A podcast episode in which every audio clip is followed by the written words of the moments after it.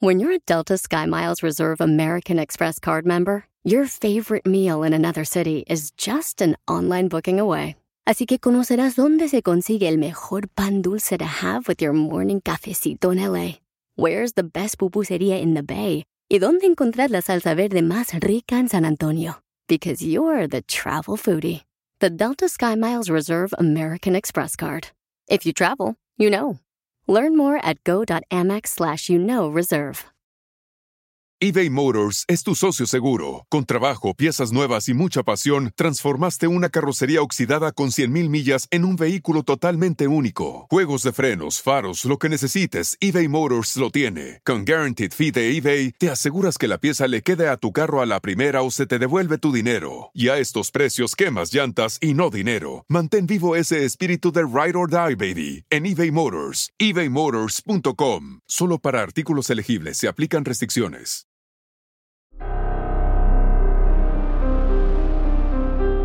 En Código Misterio encontrarás temas relacionados con energías, cuarzos, sanaciones, meditación, ovnis, fantasmas, pirámides, misterios inexplicables, culturas antiguas y continentes desaparecidos. Pero también nos remontaremos al conocimiento de nuestros ancestros para vivir una vida más sencilla pero plena. Bienvenidos.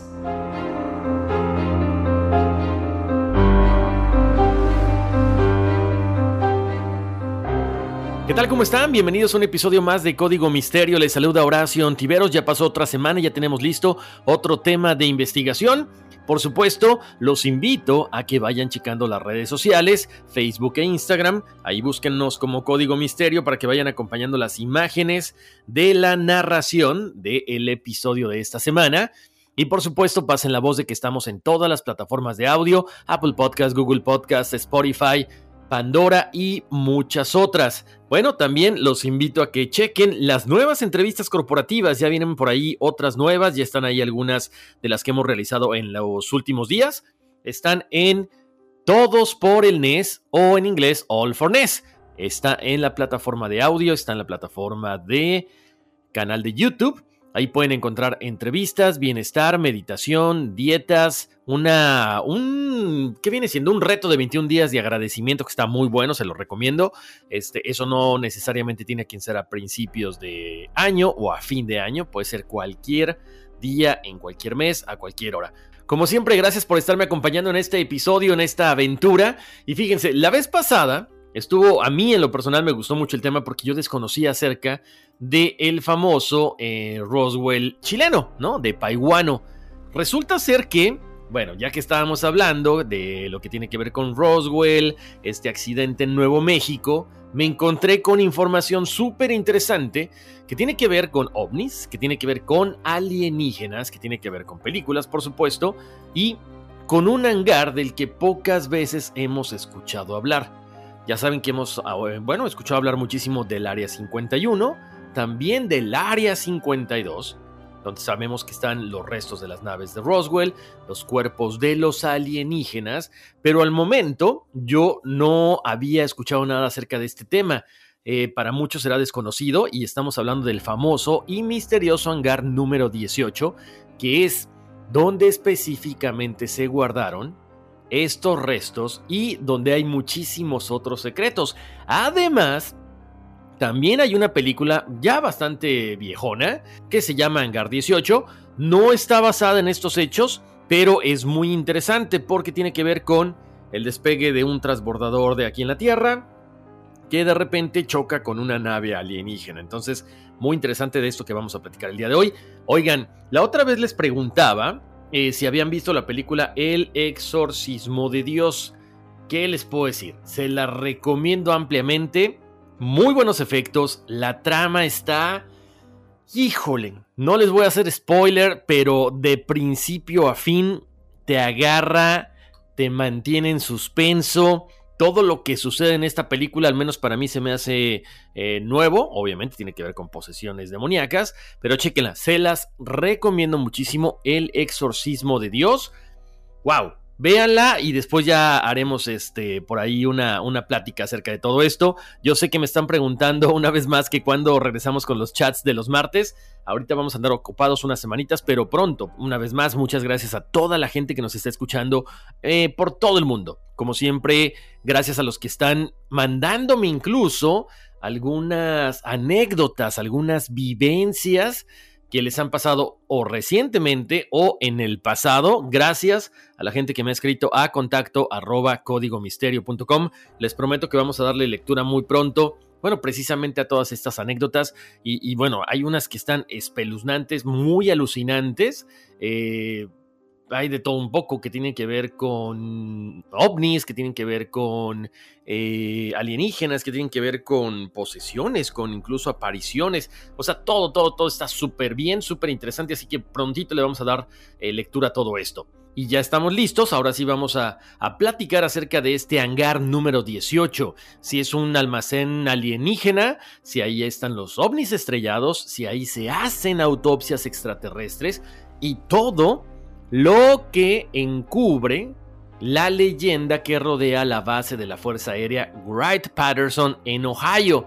Como siempre, si ustedes viven por allá, seguramente pues me podrán comentar algunas cosas, algunas situaciones que han visto o si han visitado incluso esta área, por ahí seguramente me podrán platicar acerca de todo esto. Bueno, ¿qué hay ahí? Bueno, hay mucha especulación por supuesto porque esto también fue sede del proyecto Libro Azul la zona cero fue centro de una investigación gubernamental, eh, lo recordamos, de 1951 a 1969. En ese entonces, eh, la base Wright Field, que ahora es la base Wright Patterson, está en las afueras de Dayton, Ohio, y se ubica junto al Área 51. Hay muchísimos rumores que rodean a esta base de la Fuerza Aérea, eh, pero bueno, específicamente esto que tiene que ver, como les decía, con el hangar número 18, los fanáticos de los ovnis, los investigadores también, creen que el gobierno ocultó evidencia física de todo lo investigado, platillos voladores,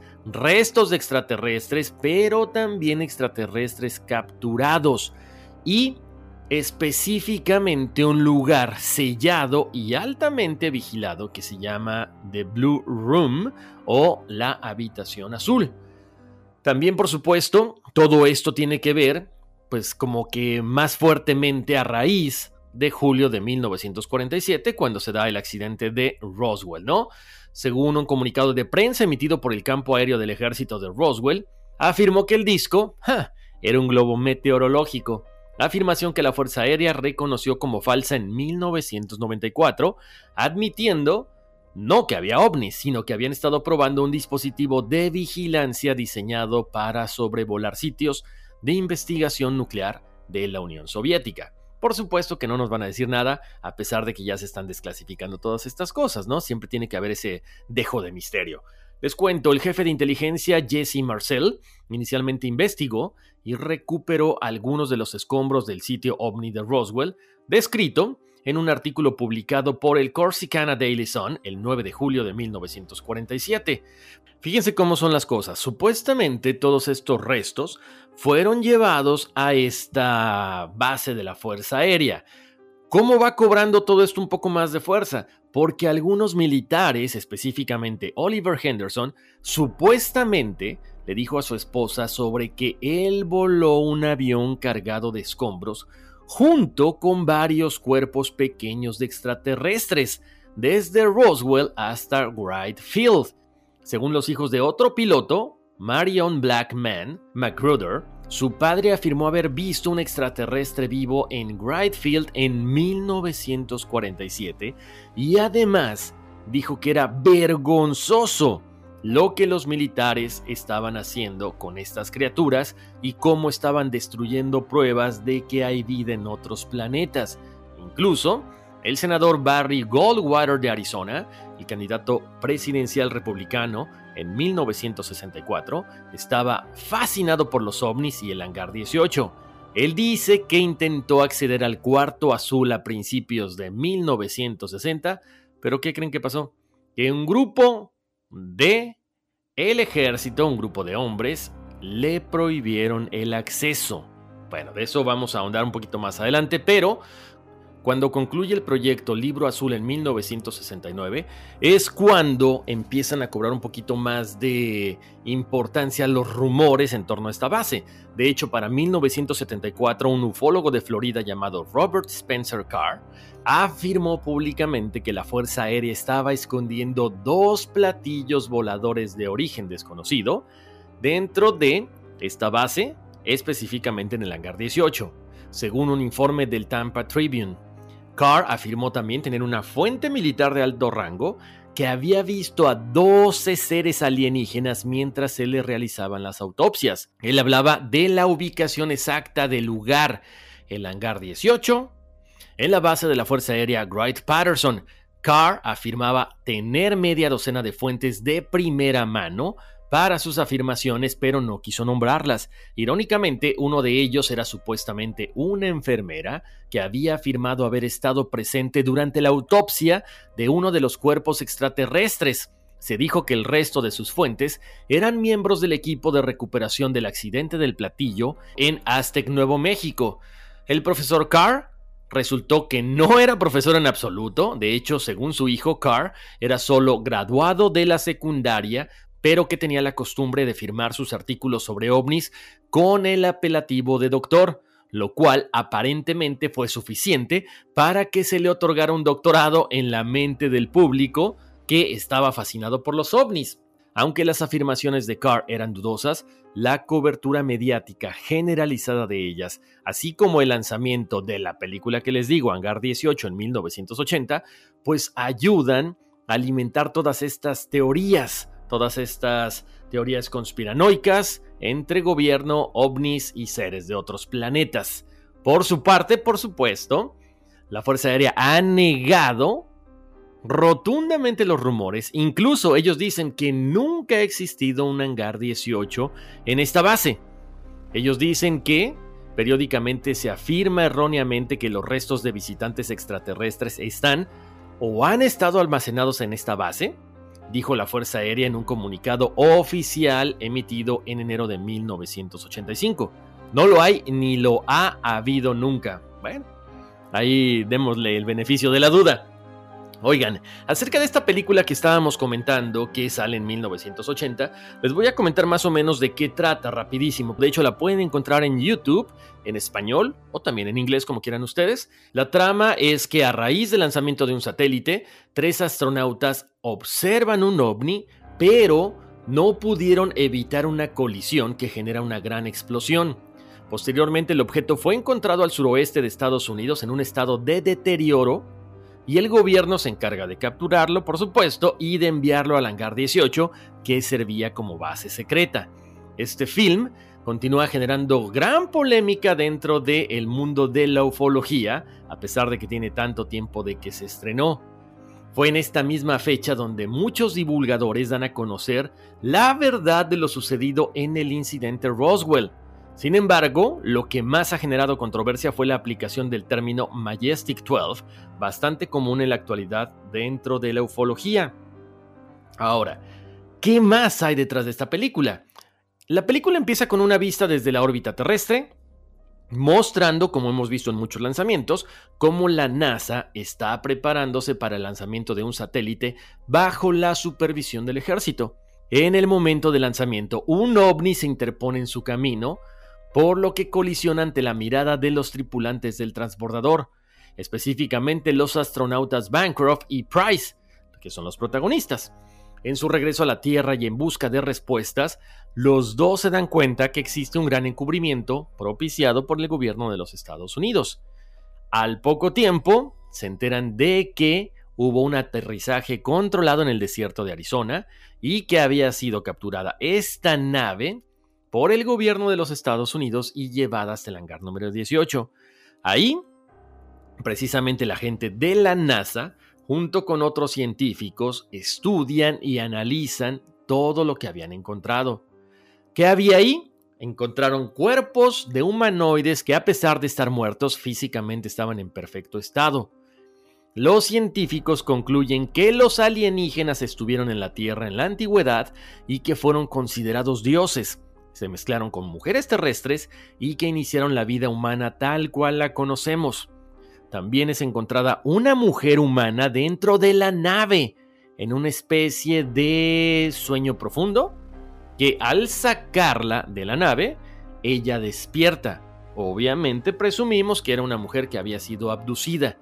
También se encuentran en esta nave algunos glifos de las antiguas civilizaciones en los archivos que tenía esta nave, imágenes de extensas áreas de energía de la Tierra, bases militares, las más importantes del mundo, que están vigiladas por los alienígenas y que por supuesto cuentan con tecnología extraterrestre. Los protagonistas, tratando de encontrar la verdad del hecho, son perseguidos por el gobierno, asesinan a uno de ellos, a Price, pero Bancroft logra sobrevivir, encontrando el camino al hangar 18 donde está la nave. Finalmente los científicos descifran los glifos, los cuales dicen que los alienígenas pretendían regresar a la Tierra en poco tiempo. Con el fin de que esta información no se difunda, agentes del gobierno llevan un dron cargado de explosivos al hangar 18 para matar a todos y enterrar el secreto definitivamente.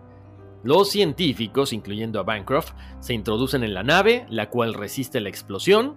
De esta forma los supervivientes comienzan a divulgar la verdad sobre los ovnis. Interesante que se maneje toda esta información en una película y que además no haya sido tan famosa, ¿no? Búsquenla, en serio. Yo estoy ahorita terminando de grabar el podcast, me voy a sentar a verla y luego ya les comentaré qué tal está en el próximo episodio. Pero bueno, la gente se sorprendió con toda esta información porque decían, ¿cómo es posible que se tenga tanta información hasta cierto punto veraz a la hora de hacer esta película? El 9 de abril de 1983, de manos del oficial de investigaciones especiales de la Fuerza Aérea Richard Doty, fue presentado a Howe un documento en la base de la Fuerza Aérea de Kirtland, Nuevo México, y decía lo siguiente.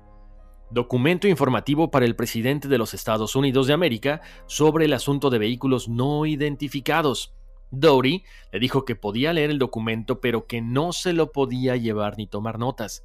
El importante documento contenía detalles del fenómeno ovni, una lista de accidentes y recuperación de platillos voladores, los incidentes de Roswell y otro en 1949 en el que atraparon a un alienígena con vida, el cual fue trasladado a los Alamos National Laboratories, donde estuvo hasta su muerte por causas naturales en 1952. Eso impactó a Howe, pero lo que más le impresionó es donde se explicaba cómo los extraterrestres, para crear al Homo sapiens, habían manipulado el ADN de una especie de primates en evolución. Hasta la fecha continúa la polémica sobre esta película y los sucesos que se narran en ella. Muchos aseguran que el guion pudo ser entregado a James Conway por un alto mando de la Fuerza Aérea o del Ejército, pues los paralelismos que existen entre el documento presentado por Howe y la película son demasiados como para que sea una simple coincidencia. Increíble esto que estamos escuchando, increíble cuando yo estaba haciendo esta investigación y dije, wow, o sea, como siempre nos están diciendo muy poco, hay muchas verdades que nos dan a medias y la verdad la tiene como siempre el gobierno, la Fuerza Aérea, la NASA, el ejército y toda esta gente con poder. Fíjense cómo ya se empieza a encubrir toda esta situación de el accidente de Roswell. Resulta ser que muchos de los involucrados para la recuperación de Roswell aprendieron que iban a ir todos estos restos directamente a Ohio, a la base de Wright Esto incluyó al mayor Jesse Marcel, quien fue el primer militar en visitar el lugar del accidente y ver los restos, y quien también acompañó el vuelo a Fort Worth para mostrárselo al general Ramey. De pronto, chequen lo que pasó. Marcel pensó que su vuelo iba a dirigirse directamente a la base de la Fuerza Aérea, pero no. El general Ramey lo sorprende cuando lo sacan del avión y lo obligan a posar con un globo meteorológico como un accesorio de escenario para la conferencia de prensa del general Ramey. Marcel regresó a Roswell muy amargado al día siguiente por lo que había sucedido.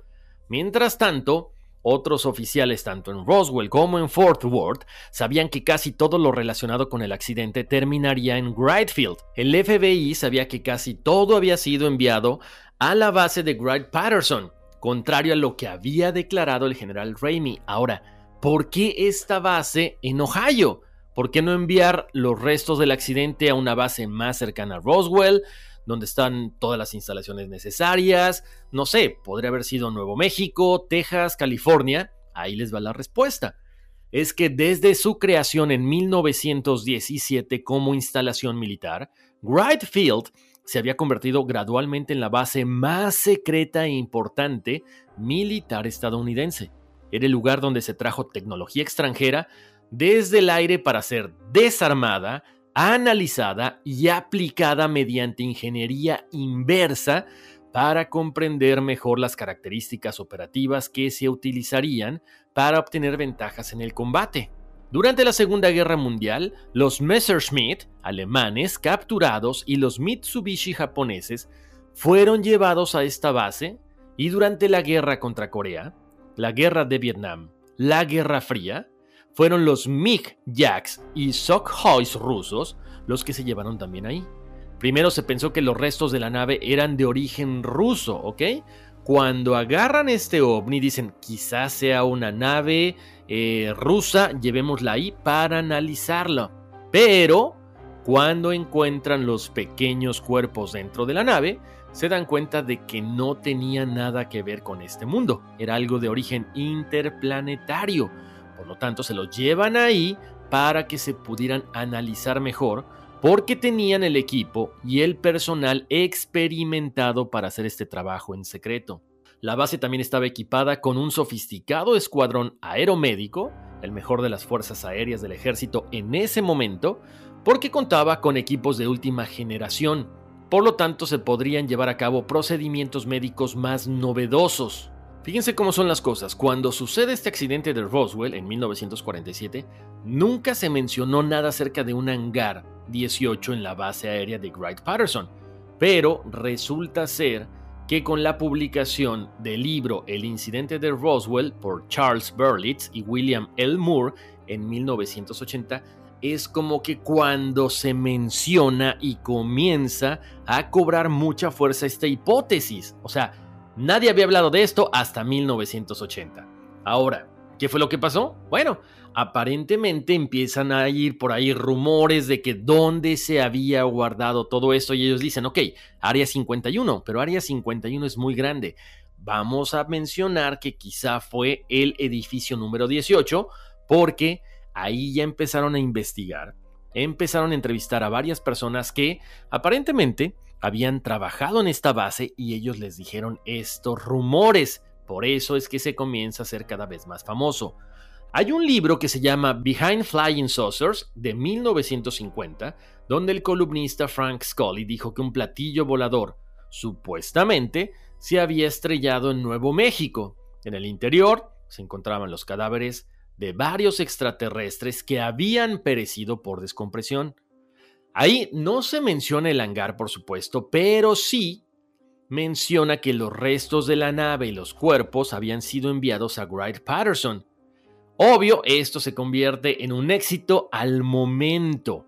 Se vendieron muchísimos libros, pero para 1952 en la revista True Magazine, el reportero del San Francisco Chronicle, J.P. Kahn, expuso las fuentes del libro de Scully, diciendo que solamente eran dos estafadores que querían vender libros y que nunca habían investigado nada acerca del accidente de Roswell. Después de todo esto, por supuesto, siguieron saliendo libros, publicaciones, y para 1978, Stringfield había acumulado suficientes historias para publicar algo más. A partir de ese año y hasta su muerte en 1994, Stringfield publicó una serie de siete monografías sobre lo que llamó el síndrome del accidente y recuperación, historias de platillos estrellados. Esto fue publicado en 1980 y una de las cuentas mencionó por primera vez un cierto edificio 18F en la base aérea de Wright Patterson como posible tanque de retención para los cuerpos extraterrestres supuestamente almacenados ahí. Hasta ahorita hemos hablado acerca de algunos libros, algunas infografías, esta película que aparentemente recibió información real el director acerca de lo que pudiera estar contenido en ese hangar 18, pero nada que sustentara este tipo de pruebas. Vamos a ir a una pausa y regresando, tenemos por aquí ya información acerca de gente que trabajó en el famoso hangar 18. No se vayan que ya regresamos con más.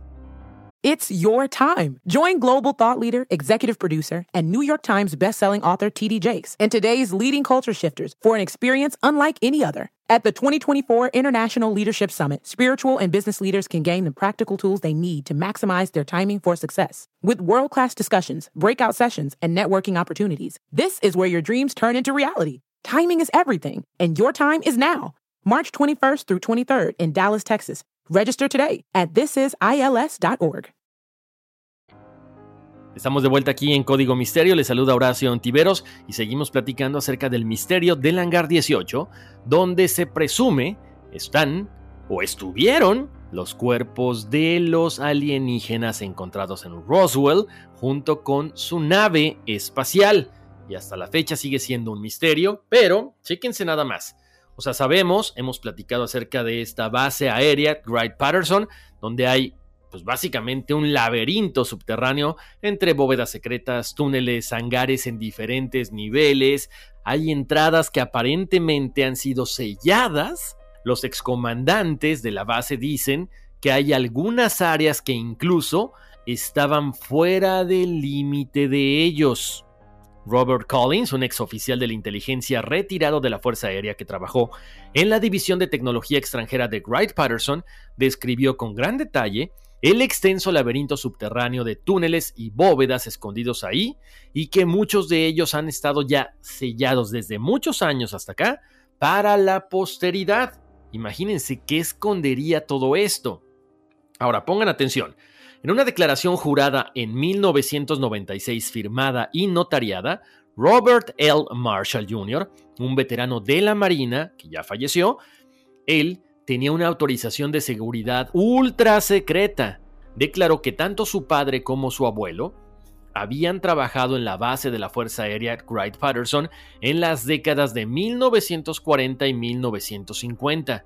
Según Marshall, su padre había trabajado como herrero bajo la supervisión de su abuelo, quien se encargó de erigir una instalación subterránea de cuatro niveles que incluía un hangar a nivel del suelo que se unía con los otros hangares de esa zona. Había puertas secretas, rejillas de ventilación y varios compartimentos secretos, todos ubicados debajo del hangar. Aparentemente el trabajo se completó justo a tiempo. La base de la Fuerza Aérea Wright Patterson recibió la nave del incidente de Roswell en 1947 y se colocó en uno de los niveles inferiores. Su papá había sido llamado al complejo para ajustar una de las puertas. En ese momento en particular, su papá le dijo que le pareció ver los restos de un avión circular, no pudo distinguirlo con gran detalle, porque estaba detrás de una especie de cubierta de plástico que colgaba del techo. Pero eso no es todo lo que el padre de Robert vio durante esa llamada de mantenimiento. Mientras su papá estaba en esa parte de las instalaciones subterráneas, también vio a uno de los pequeños seres involucrados en el accidente de Roswell, mientras pasaba por uno de los corredores. Él dice que no era verde ni morado, era un ser pequeño y que tanto él y su abuelo habían dado estas declaraciones a lo largo de los años. Es obvio que esa instalación subterránea existía antes del incidente de Roswell y se usaba para operaciones secretas. Aparentemente el papá y el abuelo, como lo platicábamos ahorita, de Robert Marshall, habían estado trabajando en este hangar donde ellos habían visto los cuerpos y además habían sido almacenados en frío en el edificio 18F, cuando la tecnología de almacenamiento en frío criogénico estuvo disponible. Y, por supuesto, todos estos cuerpos se quedaron ahí. Ahora pongan mucha atención porque eso es muy interesante. Para el otoño del 2010, Mark Magruder, quien era el hijo de Marion Black Magruder, quien había tenido un encuentro cercano en esta base de la Fuerza Aérea, se había puesto en contacto con dos personajes muy interesantes, David y Ben Hansen, un padre y un hijo que tenían información interesante sobre la misma Fuerza Aérea.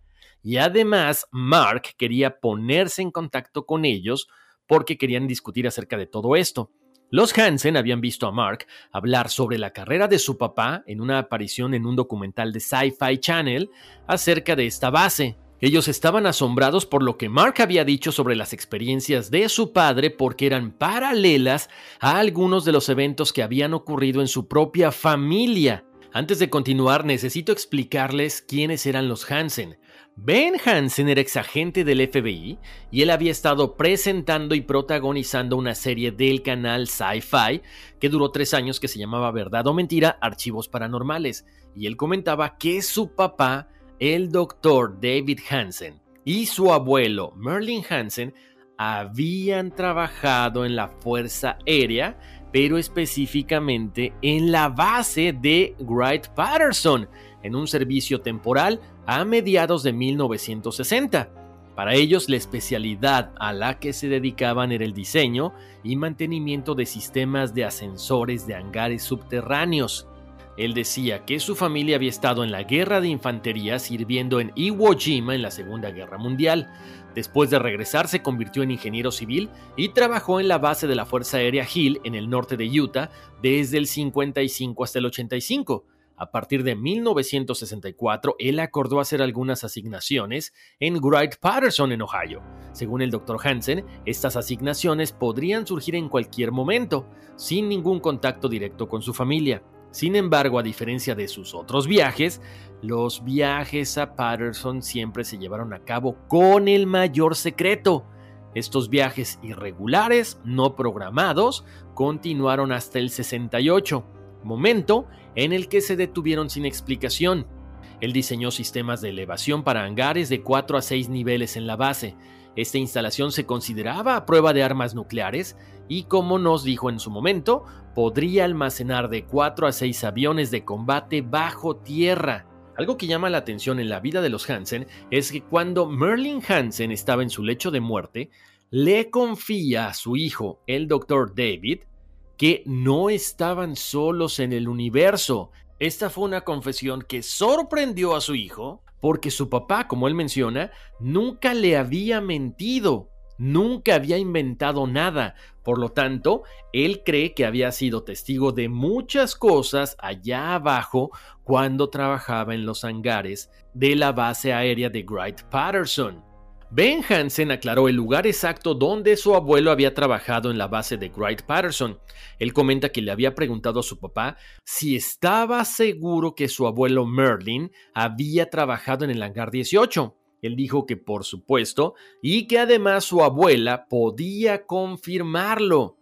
Ahora, según una revisión de las instalaciones ubicadas en el área B en la base de Wright Patterson, realizada por el Departamento del Interior a principios de la década de 1990, el edificio 18 fue uno de los ocho edificios, o sea, de 18 al 18G, que comprendía el complejo de laboratorios de la central. La función original del complejo era realizar investigaciones sobre motores de aeronaves, pero durante la Segunda Guerra Mundial se agregaron estructuras adicionales a medida que se ampliaba su función. Este edificio fue construido en 1928 y como les decía era el principal laboratorio de investigación del complejo, mientras que el edificio 18A era la oficina de laboratorio. Comenzó a cobrar mucho interés el edificio 18F porque ese fue construido en 1945 y además en el informe se especifica que contenía cuatro cámaras frigoríficas para la prueba de motores a bajas temperaturas. Ahora, estas cámaras frigoríficas se ventilaban hacia el exterior a través del lado oeste del edificio. ¿Esto qué podría demostrar? Que quizá ahí adentro se estaban conservando los cuerpos de los alienígenas, porque además se menciona que había olores muy extraños que salían de este lugar.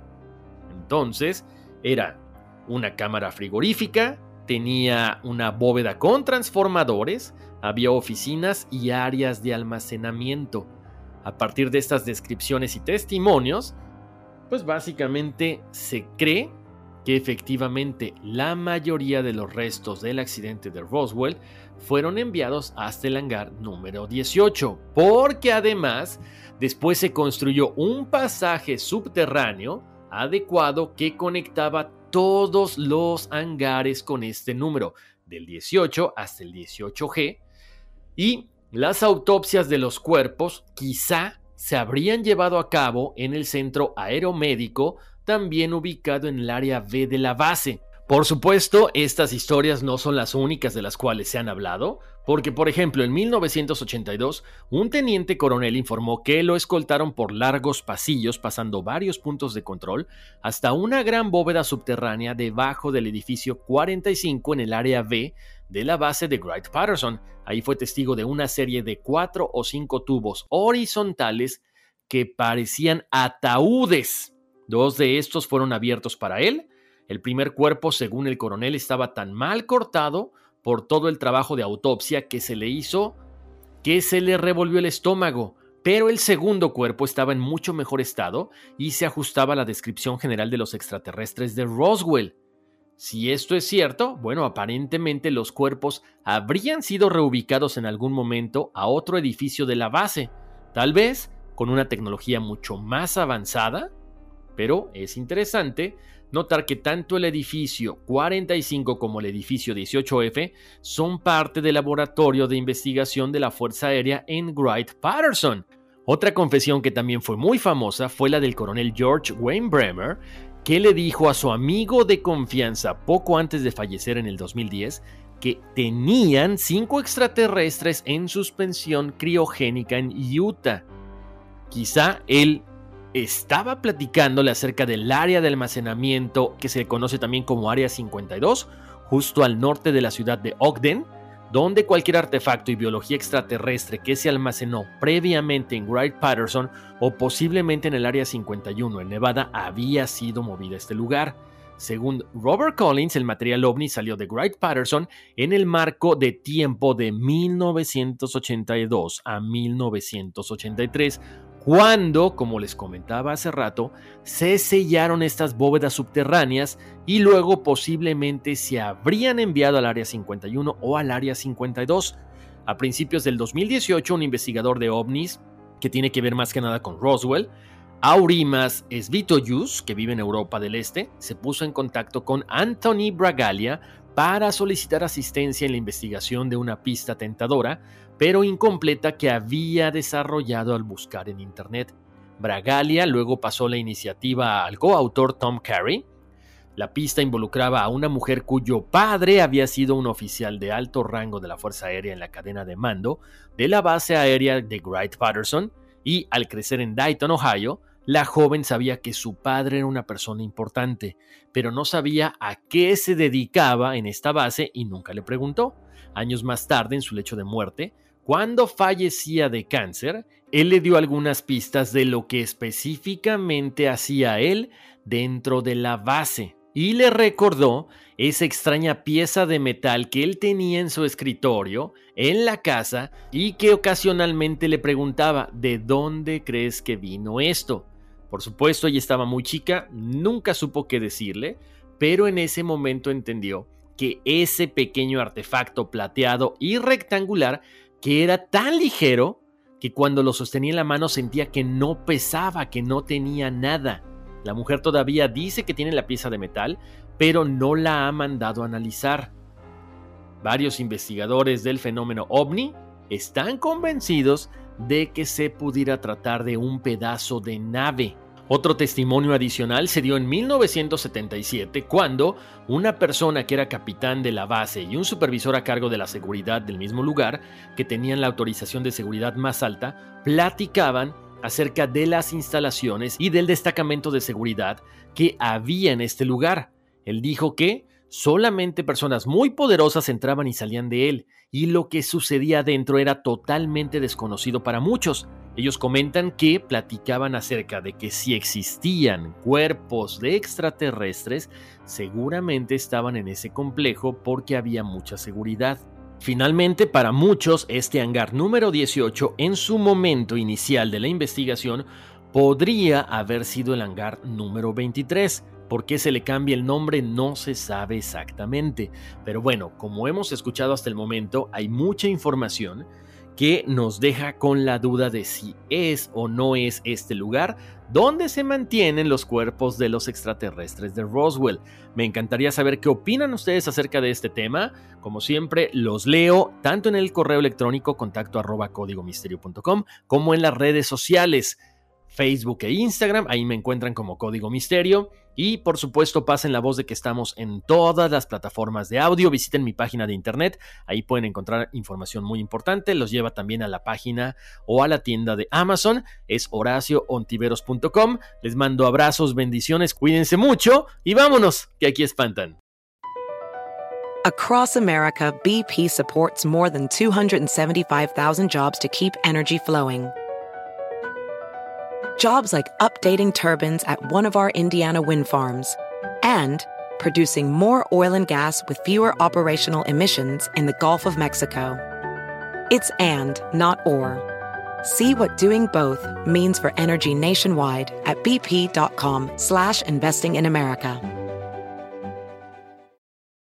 It's your time. Join global thought leader, executive producer, and New York Times bestselling author TD Jakes and today's leading culture shifters for an experience unlike any other. At the 2024 International Leadership Summit, spiritual and business leaders can gain the practical tools they need to maximize their timing for success. With world class discussions, breakout sessions, and networking opportunities, this is where your dreams turn into reality. Timing is everything, and your time is now.